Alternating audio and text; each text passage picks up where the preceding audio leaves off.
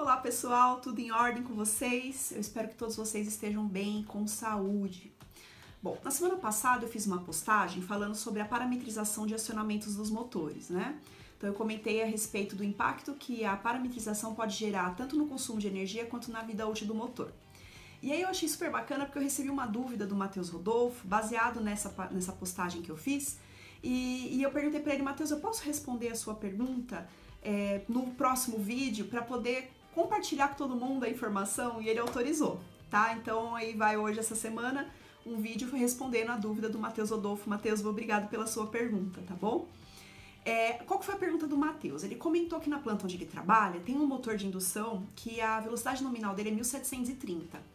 E, só que a aplicação onde esse motor está demanda as 3.100 RPM de rotação. Então o que eles fizeram? Eles puseram um inversor de frequência é, parametrizado para uma faixa de 110 Hz de saída, e aí o motor está trabalhando na, na velocidade de 3.100. E a pergunta do Matheus foi a seguinte, Camila, isso aí gera algum prejuízo para o motor, para o inversor? É normal? Não é? Posso? Não posso? E aí vai a resposta, tá? A velocidade de um motor depende de dois, é, duas características dele. A primeira, a frequência de alimentação dele, e a segunda, a quantidade de polos que ele tem. Então, esse motor do Mateus de 1730 RPMs nominais, ele é de 4 polos, tá? E ele rodaria 1730 se ele fosse alimentado com 60 Hz, que é o nosso padrão da, da energia aqui no Brasil, né? Bom, uh, então, para que, que serve o inversor? O inversor de frequência, geralmente, né, varia de fabricante para fabricante, mas basicamente ele varia a frequência de saída dele entre 0 e 120 Hz.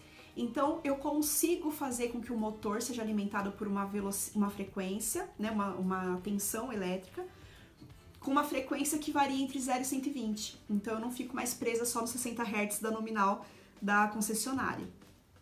O que, que isso gera no motor? Tá? Todo motor que é acionado por inversor de frequência tem uma redução de vida útil, é normal, né? Eu tinha um professor na Unicamp, professor bastante sou fã dele, e ele falava assim: poxa vida, gente, não tem sanduíche de graça, né? Se eu preciso transformar a velocidade do motor, eu preciso controlar essa velocidade, variar a velocidade, eu vou usar um inversor. E aí não tem como eu não reduzir a vida útil da, do motor e não tenho como não ter harmônicas, né? Existem filtros, eu consigo controlar um pouco isso, mas é inevitável alguma, algum efeito colateral, não tem como não ter. Então, todo motor que é acionado por inversor tem uma perda de vida útil, isso é normal.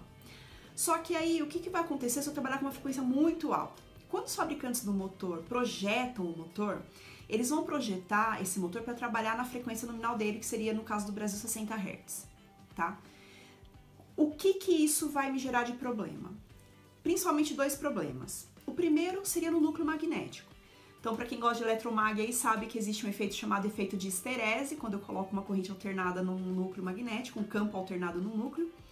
E essa esterese, ela foi projetada para trabalhar na faixa dos 60 Hz. Se eu coloco uma frequência muito abaixo ou muito acima, principalmente se for muito acima, eu vou ter um sobreaquecimento nesse núcleo magnético. Então esse é o primeiro efeito que acontece no motor quando eu trabalho com uma frequência muito alta, muito acima da nominal dele. Existe, existem estudos que provam que para cada 10 graus Celsius em que o motor trabalha acima da nominal dele ou daquela que o fabricante falou que é a nominal dele, você tem uma perda de metade da vida útil do motor. Então, para cada 10 graus acima da, da temperatura nominal, eu tenho uma perda de, pela metade da vida útil. Então, aquecimento e motor não combinam, tá, gente? É primordial que o motor esteja trabalhando com uma temperatura adequada. Então, esse é o primeiro efeito. Se eu trabalho numa frequência muito alta, eu vou ter um sobreaquecimento no núcleo e ele vai gerar uma perda uma de vida útil do motor. O segundo efeito, e aí meus amigos engenheiros mecânicos podem me ajudar melhor nisso, é que quando o motor é projetado, ele também é projetado para uma certa rotação. Então, aquela determinada rotação vai gerar uma determinada vibração e que vai fazer com que o motor trabalhe bem porque ele foi projetado para aquilo. Se eu começo a trabalhar com uma frequência muito alta, eu posso entrar em faixas de frequências de ressonância da máquina.